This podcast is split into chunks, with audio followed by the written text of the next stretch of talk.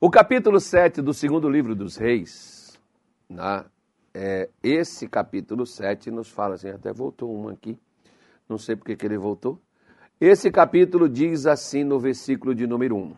Então disse Eliseu: Ouvi a palavra do Senhor. Ouça, escute, dê atenção. Ouça a palavra do Senhor. Assim diz o Senhor. Coisa interessante, eu gosto quando os profetas chegavam e falavam assim: ó, isso aqui não sou eu que estou falando. Se você pegar o capítulo 7 da primeira carta de Paulo aos Coríntios, você vai ver que Paulo diz assim: Agora digo eu,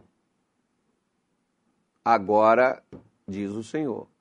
Então, era Deus que estava dando direção para Paulo, outra hora era Paulo quem estava com né, a capacidade que ele tinha, a condição que ele tinha, poder dar o seu conselho. Então, as palavras de Paulo é uma sugestão, as palavras de Deus não, é uma direção. Então Eliseu, ele não está dando uma sugestão. Ele poderia, como profeta, de acordo com suas experiências. Né? Eu, por exemplo, estou há quase 30 anos no ministério, por exemplo, tenho muitas experiências que eu poderia falar das experiências minhas e dizer assim, ó, isso aqui são minhas experiências e tal, daquilo que eu aprendi, daquilo que eu fiz ao longo desses anos, então eu poderia fazer e falar algo nesse sentido. Só que, né, você, é, eu, eu, se eu chegar e disser, não, isso aqui não são das minhas experiências, isso aqui é a palavra de Deus. Então, é, é, é Eliseu estava justamente dizendo: ó, não são minhas palavras, não. Isso aqui não são palavras minhas, direções minhas. Isso aqui diz o Senhor. O que, que o Senhor diz? Amanhã, a quase a esta hora ou a este tempo, uma medida de farinha haverá por um ciclo e duas medidas de cevada né, é, por um ciclo a porta de Samaria. Gente, você sabe que para isso aqui acontecer, teria que acontecer um milagre. Seria mais ou menos como é, ele tivesse dizendo assim, ó, você pode comprar 3 quilos de trigo né, ou 7 quilos de cevada por uma barra de prata. Então, é mais ou menos como se você chegasse hoje para alguém Até esses dias eu vi. É, eu, não vou, eu não vou rir, né? Porque a pessoa. Eu, mas eu achei interessante. Apesar que eu não tenha vi, eu não, não vi o que, que a pessoa disse. Eu só vi o anúncio. A pessoa dizendo que Deus vai fazer a gasolina baixar para R$ 2,99. Então, se ela chegar a R$ 2,99, irmão, aí foi Deus mesmo. Né? Aí foi Deus. Então eu tenho até um cara, por exemplo, que estava me, me zoando hoje, porque de vez em quando assim a gente torce por alguns jogadores, alguns, alguns caras de futebol. Né? aí tinha um camarada dizendo que tem um time meu aí que está comprando um, um, um, jogador, que o nome do jogador é o, no, o, o, o nome composto dele. Ele tem um nome, não vou falar o nome dele, e o, e o, e o, e o, e o resto é gasolina. Ele falou, pelo menos o, o, o seu time está comprando um jogador caro. Né? a gasolina. Né? Então, é as, as, brincadeiras que o pessoal faz com essas coisas. Né? Eu não conheço o rapaz, gente boa. Você está vindo para o time nosso, é melhor ainda. Não, então, tudo na paz, tudo na boa. Mas é como se você chegasse para alguém e dissesse assim: ó, amanhã nessa mesma hora, né, essa mesma hora aqui, meio-dia e, e, e, uns minutos, você vai estar comprando gasolina um real. Você fala assim, não, não tem como. Assim diz o Senhor, amanhã a gasolina um real. Gente, ó, escuta que eu não estou falando isso não, tá? Eu só estou dando um exemplo aqui. já tem os caras que já gostam de chamar a gente de falso, né? Aí vão falar, ah, pastor profetizou que a gasolina está um real. Não, não, eu não estou falando igual a outra pessoa lá, diz que a gasolina vai ficar R$ 2,99. Mas é como se Eliseu tivesse aqui, para você ver o, o, contratempo da situação, é como se Eliseu estivesse chegando e falando assim, ó, amanhã vai ter gasolina um real. Ou então, um quilo de picanha por 10 reais. Tá é doido, tá quase 70 reais aí um quilo de picanha. Né? Então, se chegasse em 10 reais um quilo de picanha amanhã. Aí você ia falar assim, cara, não tem como. Né? Claro, Claro que não tem como isso acontecer. Pela situação que estava a cidade, né? A cidade havia sido cercada, então todos os mercadores, todas as comidas, alimentos, os suprimentos que o pessoal passava para ir levar na cidade era interceptado pelos inimigos do povo de Israel que havia né, cercado a cidade de Samaria então não entrava mantimentos na cidade. Esses mantimentos eram retidos pelos adversários de Israel, que no caso aqui era, era, era os filisteus na época, né? Me parece que seja, é, e os sírios, aliás, e eles então estavam lá na porta e nada passava. E havia então na cidade o que? Havia fome. E o profeta chega nesse cenário e diz assim: ó, vai ter é, é, trigo, vai ter, é, vai ter cevada, né, por um ciclo de prata, que era uma pichincha, que você sabe, por exemplo, que quando existe escassez de alimento, tudo ganha uma dimensão e cresce, sobe o preço aí, por exemplo, quando cai a procura, aí, lógico que os preços também vão cair, né? Quem tem, até tem umas certas jogadas que alguns fazem aí de segurar né, o, o, o, boi, segurar o trigo, segurar aí o grão, né, enfim, para ganhar preço, para que ele possa subir mais, porque se tem é, muita demanda, vai automaticamente diminuir. Se você não tem muitos imóveis no mercado para locação, os preços do aluguel vai estar tá lá em cima. Né? Se você não tem para vender, Claro que vai ter aluguel baixo, vai ter preço baixo para você comprar. Agora, se não tem, não tem demanda para compra, vai estar tá lá em cima, vai subir. Então, as coisas aqui naquele tempo estavam terríveis. Não havia como, humanamente falando, eles terem a farinha nesse valor. E aí Eliseu chegou lá e falou: O Senhor disse que amanhã, nessa hora, vai ter farinha por esse valor aqui na porta da cidade. Versículo 2 diz assim: Por isso que veio uma pessoa, e essa pessoa tomou uma decisão equivocada. Foi o capitão do rei, né, o homem de confiança do rei. Ele respondeu ao homem de Deus e disse: Ainda, eis que ainda que o Senhor fizesse janelas no céu, poder-se-iam fazer isso? E ele disse: Eis que o verás com os teus olhos, porém daí não comerás. Nossa, que coisa terrível, hein? Olha para você ver que quando ele diz, ó, você vai ver com seus olhos. Seus olhos vão ver, mas você não vai comer. Por quê? Porque esse capitão, ele não duvidou só do que o profeta falou, não. Ele duvidou do que era capaz de acontecer. Quando nós é, quando nós temos dúvida, não vou falar dúvida não, ele não creu. Quando nós temos dúvida, Deus entende, Deus sabe, Deus compreende que nós somos a si mesmo. Né? Mas quando nós somos incrédulos, aí não é uma questão de dúvida. Né?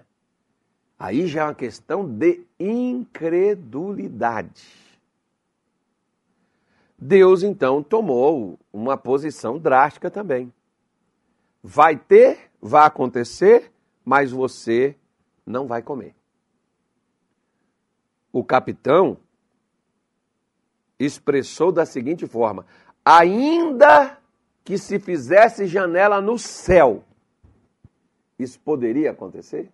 Eu disse para você que quando eles cercam, cercavam umas cidades, tudo que viesse para vender naquela cidade era retido pelo exército que cercou ali, até para mantimento próprio deles, e também para fazer forçar a negociação da cidade que está fechada a se abrir, né? porque começava a faltar as coisas, começava a, a, ter a falta de alimento lá dentro. Claro, eles iam ter que negociar, né? ou se entregar, ou qualquer coisa nesse sentido. Eles iam ter que sair, aí ficaria mais fácil a invasão, a entrada, a captura, a conquista. Né? Então eles faziam isso. Não precisava abrir janela no céu. O próprio trigo, né? as próprias cevadas, os alimentos, que já eram levados para a cidade para serem vendidos lá dentro, já tinham sido retidos pelos sírios que estavam do lado de fora. Lá tinha alimento suficiente para fazer com que aquilo aqui acontecesse. Só que tinha uma coisa. Você já viu que o capitão disse, ainda que se tenha janelas nos céus, que se abra janelas nos céus, isso poderia acontecer? Ou seja, ele não creu que Deus fosse capaz de fazer aquilo que Deus havia dito que faria. Aí, o versículo 3 diz assim, ó: E quatro homens leprosos levavam a entrada da porta, ou perdão, estavam, né? Estavam à entrada da porta, os quais disseram uns aos outros. Preste atenção no que esses homens disseram, porque eles tomaram uma decisão. Né? Estiveram que tomar uma decisão. E aqui está a decisão que estiveram que tomar. Não é uma decisão fácil, não, tá? Mas decidir é uma necessidade. E o versículo 4 diz, eles diz assim, ó, o, o, o versículo 3. Os quatro, os quatro homens leprosos estavam à entrada da porta, os quais disseram uns aos outros: Para que estaremos nós aqui até morrermos? Bom, vamos analisar o estado deles. Eles tinham lepra. Lepra era uma doença que não tinha cura naquele tempo. Eles estavam condenados à morte. Ou seja, eles iam morrer mais cedo ou mais tarde, com uma questão de tempo, né? a lepra iria matá-los. Eles iriam morrer. De qualquer forma, eles iriam morrer. Se iria demorar um mês, se ia demorar um ano, se ia demorar dois, a gente não sabe de acordo com o progresso da doença, a doença iria matando, ia caindo mão, caindo braço, caindo perna, né? e a pessoa chegaria uma hora ali, ela ia definhar, ela ia morrer. Era a situação desses leprosos. Só que eles também tinham outro problema. Qual o problema que eles tinham? Eles tinham fome. Porque se não estava entrando comida na cidade, o povo da cidade não podia sair, não entrava, não saía. Porque leprosos naquele tempo, eles não conviviam na sociedade. Eles ficavam do lado de fora das casas e à noite as pessoas então, familiares ou pessoas que tinham um bom coração, colocavam a comida num prato que a pessoa tinha que levar e não podia trazer mais de volta. Né? Porque senão contaminaria ali o lugar, a casa. Colocaria como se fosse hoje num, plá, num, num, num prato né, né, de plástico aí, descartável, um negócio assim colocava lá de fora, a pessoa vinha, pegava e saía dali, ia comer onde ela geralmente ficava. Eles tinham um local que ficava, e para eles poderem passar e chegar a um certo local, eles tinham que avisar, gritar: leproso, leproso. As pessoas saíam de perto para eles não chegarem perto. Eles não podiam conviver com as pessoas. Então eles não podiam entrar na cidade, a porta estava fechada, os caras não iam abrir por causa do exército, estava do outro lado, fazendo cerco. E eles não tinham, o exército não, não, não dava comida, não deixava comida passar, não tinham comida, não entrava comida e não saía comida para eles. Bom, nós vamos morrer de fome. Bom, mas eles também iam morrer de lepra, não iam? É interessante, né? É bem legal essa, esse texto aqui. Eu gosto bastante desse texto, porque tem uns caras que dizem assim, bom, nós já vamos morrer mesmo, né? Vamos morrer, então vamos deitar, estende a rede, bota a cama, é, faz igual aqueles caras assim, por exemplo, né? vamos supor aquelas pessoas que têm uma doença que está no estágio terminal, aí a família ou a pessoa pergunta para o doutor, doutor, eu posso comer qualquer coisa? Aí tem médico que diz assim, não, você pode comer qualquer coisa, vai morrer mesmo. Então, morra pelo menos comendo, né? Como o que você quiser comer, vai morrer mesmo. Né? E aí, então, seria mais ou menos assim, né? O leproso poderia ficar ali, ó é, põe a rede, vamos deitar aqui, vamos dormir aqui, vamos aqui né, acabar nossos dias aqui, nós vamos morrer mesmo, né? pelo menos morre deitado. Né? É como eu costumo brincar com alguns irmãos que às vezes estão tão cansados que eu digo assim: você está orando a Deus para o mundo acabar, para você morrer sentado, né? Para você não ter que levantar daí. Então tem gente, por exemplo, que às vezes eles estão assim, né? Nesse ponto. Mas esses leprosos, eles tomaram uma decisão. O versículo 4 diz assim: Se dissermos, entremos na cidade, há fome na cidade, e morreremos aí. E se ficarmos aqui, também morreremos. Vamos nós, pois, agora e demos conosco no arraial dos sírios. Se nos deixarem viver, viveremos. Se nos matarem, então somente morreremos. Olha que decisão tremenda, né, irmão? Que os caras, pelo menos, decidem o seguinte: se nós vamos morrer, nós vamos morrer, pelo menos, fazendo alguma coisa. Né? Como aquelas pessoas dizem assim: eu posso cair, mas eu caio atirando, né? Eu posso cair, mas eu vou cair em pé. Não, eu não vou, eu não vou cair vencido. Porque um dos grandes problemas que as pessoas têm nos dias de hoje, que nós precisamos lutar contra isso, é contra o fracasso. Quem é uma pessoa fracassada? Pessoa fracassada não é aquela que as coisas estão dando errado e que ela está ruim, não. Pessoa fracassada é aquela que desiste de lutar. Esses leprosos aqui, se nós ficarmos, morreremos. Se nós entrarmos na cidade, tem fome na cidade, a gente vai morrer de fome. Se nós ficarmos aqui, nós vamos morrer de fome também. Se nós formos ao arraial do Sírio, dos Sírios, se eles nos deixarem viver, a gente simplesmente vai viver. Se nos matar, nós já vamos morrer mesmo, cara. Tanto faz morrer de fome dentro da cidade, tanto faz morrer de fome na porta da cidade, tanto faz morrer de lepra. Nós já vamos morrer. Vamos pelo menos lutar para viver. Porque o que muitas pessoas, por exemplo, ah, pastor, já está tudo ruim, já estragou tudo, já está tudo lascado, já está tudo destruído, já está tudo arrebentado mesmo. Que se lasque, se dane tudo. Não, meu amigo, faça isso não. Você pode mudar a sua história, você pode recuperar a sua causa, você pode mudar a sua vida se você mudar a sua atitude, se você tomar uma decisão. Esses leprosos tomaram uma decisão de lutar pela vida. Tem gente que às vezes eles não estão mais lutando, lutar pelo, tomar a decisão de lutar pelo seu casamento, de lutar pela sua família. Ah, não, mas meu marido já foi embora. Ora, toma uma decisão.